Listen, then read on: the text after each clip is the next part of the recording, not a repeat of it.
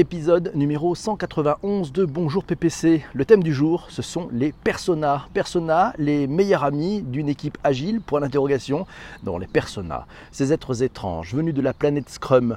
Leur destination, le sprint. Leur but, aider les équipes agiles à délivrer des solutions aux problèmes des utilisateurs. Les product owners les ont vus. Pour eux, tout a commencé par un projet en mode Scrum, durant de multiples sprints avec une équipe agile alors qu'ils cherchaient une solution qu'il fallait trouver dans un délai record. Cela a commencé par une équipe plateau, laissée en pleine responsabilité, et par des collaborateurs devenus trop là pour continuer leur projet selon les process traditionnels et parfois vides de sens. Cela a commencé par l'atterrissage d'un projet venu d'une autre galaxie. Maintenant, les équipes qui bossent en agile savent que les personas sont là, qu'ils ont pris forme humaine et qu'il leur faut convaincre un monde incrédule que la transformation de la façon de travailler a déjà commencé. Persona, le meilleur ami du PO, épisode numéro 191 de Bonjour PPC. Petit tour, c'est Laura qui nous conseille un petit tour du côté de chez Wikipédia. On commence par Wikipédia comme d'habitude, dans les champs de la conception centrée sur l'utilisateur les fameux CCU, ou euh, centrés sur, euh, voilà, sur du marketing, un persona est une personne fictive dotée d'attributs et de caractéristiques sociales et psychologiques et qui représente un groupe cible. Et oui, c'est la définition persona marketing sur Wikipédia. Persona plus rôle, le duo détonnant des projets agiles. Sur qualitystreet.fr, bien évidemment, vous avez tous les liens des articles qui sont cités pendant ce podcast se trouvent dans les notes de bas d'épisode que vous trouvez sur votre plateforme de balado diffusion préférée. Un persona, c'est un utilisateur type, une représentation fictive des utilisateurs cibles qu'on peut utiliser pour fixer des priorités et guider nos décisions de conception d'interface. La méthode des personas est une technique de conception centrée utilisateur et initiée par Alan Cooper. C'était en 1999, oui, l'année avant le passage au millénaire.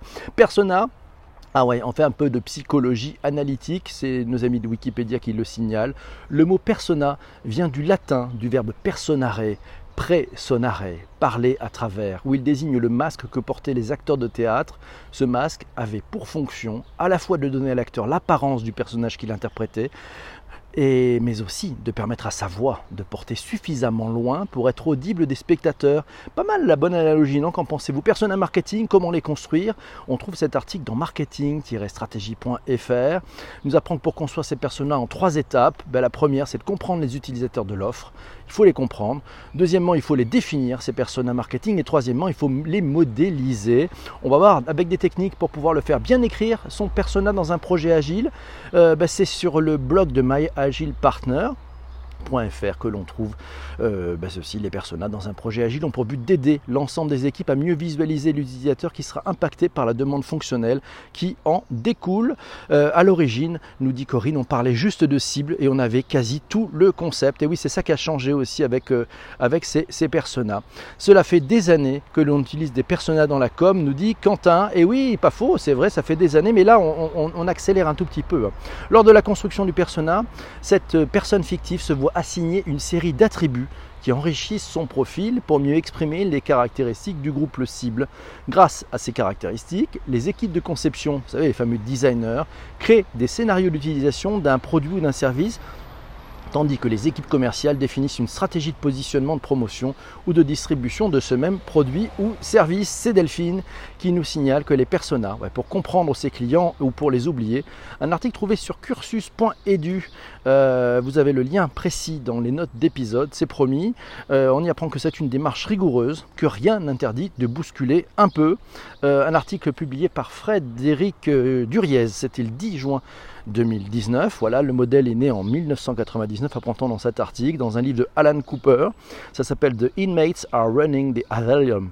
Asylum, yes. C'est un une plaidoirie, une source d'idées pour un design plus humain, des produits techniques le persona nous rappelle en effet que l'utilisateur final est une personne et qu'il ne concentre pas toute son attention, pas toute son intelligence, pas toute sa volonté sur ce qu'on lui propose. Il a une expérience, un parcours, des a priori, des envies, des besoins et il communique avec son environnement. Bref, c'est quelqu'un de fondamentalement humain.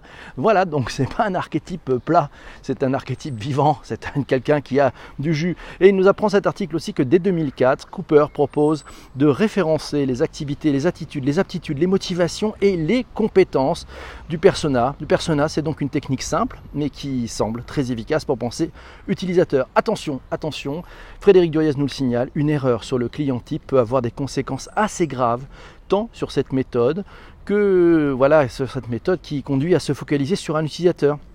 Si on envisage l'amélioration d'un produit ou d'un service, l'approche mérite donc d'être complétée par des méthodes qui bousculent davantage les a priori. L'innovation, les axes de progrès, les signaux faibles viennent souvent des marges et en travaillant sur le client type, sur ceux qui statistiquement sont les plus représentatifs, on passe à côté de quelques-uns qui ne trouvent pas une réponse satisfaisante dans notre action. Merci beaucoup Arnaud pour ce retweet. Coucou à tout le monde, euh, pour ceux qui sont en direct. Alors oui, les personnages, quel cas d'usage on peut avoir? On a des cas d'usage assez intéressants au niveau des personas. On peut trouver par exemple la façon de les utiliser euh, à la radio. À la radio, euh, un animateur radio, il a intérêt à se focaliser sur un persona. Il y a 25 ans, à la radio, le truc que l'on pouvait faire, c'était d'afficher une photo, une photo de, plusieurs personnes. Et ça permettait effectivement à l'animateur de se concentrer, de savoir pour qui il parlait, pour qui il faisait cette émission. On peut utiliser là, bon, c'est la bonne vieille technique du portrait chinois, c'est de décrire avec précision euh, les individus ou l'individu pour lequel on, travaille, pour bien comprendre ben, comment il vit-il, euh, quelle est sa voiture, comment conduit-il, qu'est-ce qu'il fait, qu'est-ce qu'il regarde à la télé, qu'est-ce qu'il regarde sur YouTube, qu'est-ce qu'il voilà, vous allez comprendre un peu mieux sur ces caractéristiques, comment les réaliser. Laura nous signale un article sur la Au moment de passer à la pratique, on y apprend que le sujet devient beaucoup plus complexe entre les difficultés à comprendre ce à quoi ils correspondent, celles à ne pas appréhender les objectifs ou encore celles à ne pas savoir comment s'y prendre. Pas facile de finaliser un travail de qualité. Il y a des méthodes pour ça. Delphine nous a dit apprendre à construire des personas. On trouve ça sur weloveusers.com. Et oui, cette formation, un persona, c'est un archétype représentant un groupe de personnes dont les comportements, les motivations et les buts sont proches les personas sont utilisés en design, en ergonomie, en marketing, en informatique pour permettre aux concepteurs de déterminer ce que le produit ou le service doit faire et comment il doit fonctionner. Les personas sont des outils d'aide à la conception et à la communication. Ils permettent à l'équipe de conception de rester centré sur les utilisateurs finaux, les fameux end users, vous savez, pour comprendre leurs aptitudes, leurs buts. Ça permet aussi une conception réaliste basée sur ce que l'utilisateur final peut et veut faire. Les personas, ils servent notamment à synthétiser les idées qui émergent des observations, des entretiens avec des utilisateurs pour communiquer et partager une vision commune des utilisateurs au sein de l'équipe, mais surtout, ils aident à la prise de décision dans la conception d'un produit. Et oui, c'est la clé. Je ne peux plus entendre parler de personnel de vacances sans me marrer, nous signale Arnaud, bien essayé, mais ça ne marchera pas aujourd'hui, Arnaud. Je ne vais pas partir en fou rire Qui sait On a passé un excellent week-end. Merci beaucoup. Persona, erreur à ne pas faire. C'est Laura qui nous signale qu'il est important de faire la différence entre les personas marketing permettant aussi de définir une stratégie. On parle aussi de buyers persona. il faut les différencier des personas UX, ouais, permettent de valider les caractéristiques avant la création d'un produit d'une application. Si la logique de création est la même, ils ne seront pas utilisés dans le même cadre au sein de l'entreprise ces personas, les personas, ces utilisateurs qui sauvent vos projets, eh oui, d'une manière très large, les personas vous permettront d'élaborer les parcours utilisateurs conduisant à l'acte d'achat avec un périmètre fonctionnel global, avec les bons mots à utiliser, le design, en bref, bah, ça fait 95% de votre produit. C'est Isabelle qui nous dit c'est une base de la stratégie inbound marketing de passer par l'utilisation des persona. Et oui, le personnel plus utilisé, c'est une personne qui est de la génération milléniale, nous, nous signale Chénard. Et oui, mais pas que. Pour moi, on n'a rien inventé, juste nommé autrement, nous signale Corinne. Peut-être rien de nouveau? Si, si, il y a du nouveau, Corinne, à mon sens. On va un peu plus loin dans ce portrait chinois.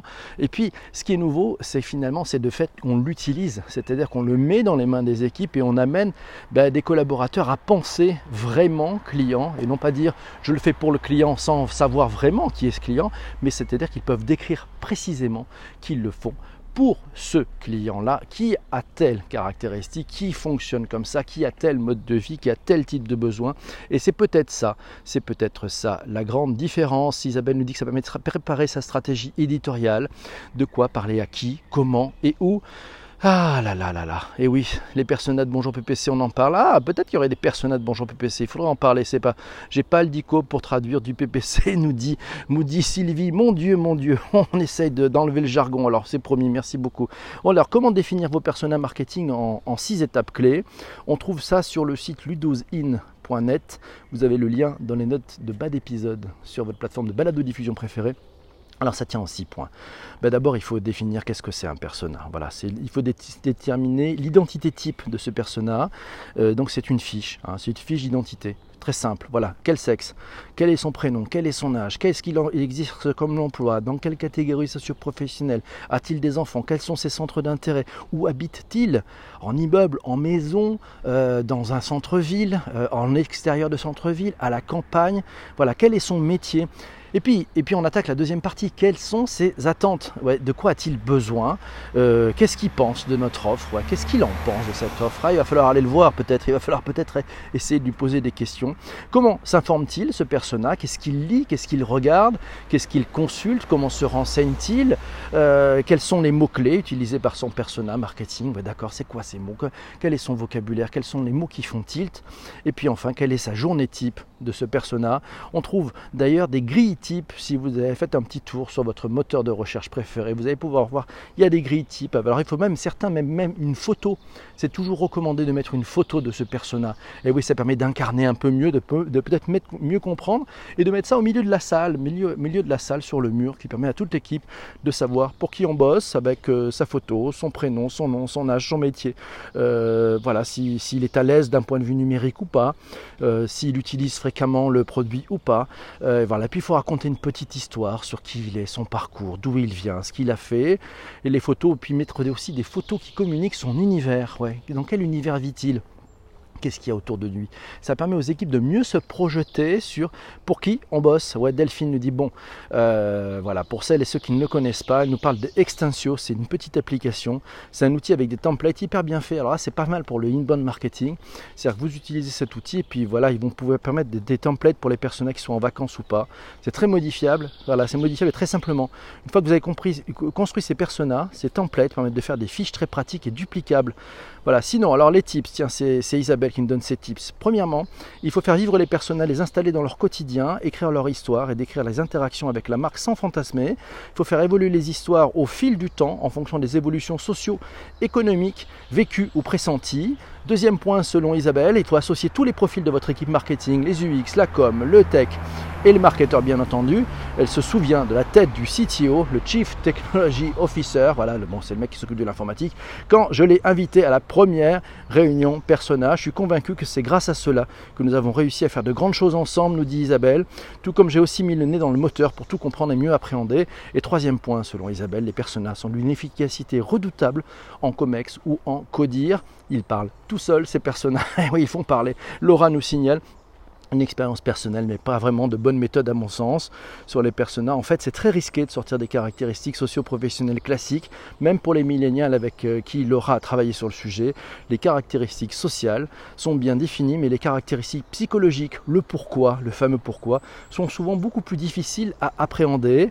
Et en fait, on se retrouve avec des segments assez proches du marketing 1.0 des années 80 sous couvert de marketing 4.0. Ah oui, tout, sera, tout ça ne serait pas parfait. Elle a raison, Laura, merci Delphine qui nous signale, tiens, un autre outil gratuit qui vient de sortir, ouais, permet pas de créer des personnages, mais il permet de suggérer. Ça, c'est pour celui-là, c'est cet outil-là pour le, pour le inbound. C'est pas l'autre finalement.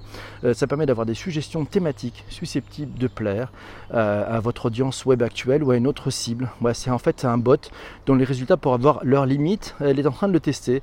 Le site c'est Il y a une petite vidéo explicative qui se trouve sur YouTube, allez la voir. Voilà, c'est peut-être un peu complexe, un peu loin du persona. Enfin, c'est pas mal pour l'inbound marketing parce que ça va vous donner des pistes pour avoir plus de monde. Persona, pourquoi continuer à en faire ou pas? On trouve ça sur le site de UX République. Ils nous, apprennent que les personas ont longtemps été à l'honneur dans leur processus de conception centré sur l'utilisateur, que la plupart des personas sont bien conçus, ils comprennent une multitude d'informations, âge, état civil et revenus, on en a vu. Il y a une courte biographie, bien entendu, photo, prénom ou un nom. Euh, il y a les modèles cognitifs, mental aussi. Et puis, euh, et puis bien, on a les attitudes, et puis on a les points de douleur, et puis les perceptions des tâches à accomplir. Ses buts, ses motivations pour l'utilisation de produits, et puis des détails comportementaux sur la façon dont le personnel a tendance à agir lors de l'utilisation du produit. Cette méthode est-elle infaillible? Pas certain. Elle permet au moins de mettre toutes les équipes autour de la même table, voilà, euh, de parler un peu plus du client, de, passer un peu plus de temps autour du client Et puis, bah, il y a peut-être une autre méthode qui vise à, qui va peut-être remplacer la méthode des personas, quoiqu'elle est peut-être très complémentaire. C'est ce qu'on appelle les JTBD, les J2BD. Non, c'est les Job to be done. Voilà, là, c'est s'orienter vraiment plus sur à quoi on sert, c'est quoi le truc à résoudre pour le persona. Et voilà, et de focaliser l'équipe non plus sur le persona, mais sur le job à réaliser pour résoudre le problème du persona. Voilà, c'est peut-être euh, cette autre façon, on en parlera dans un prochain épisode de Bonjour PPC. Euh, les, jobs to be done, c'est pas mal. Ouais, alors Vincent qui nous dit il y a deux avantages. Il faut visualiser nos clients et donc mieux se mettre à leur place.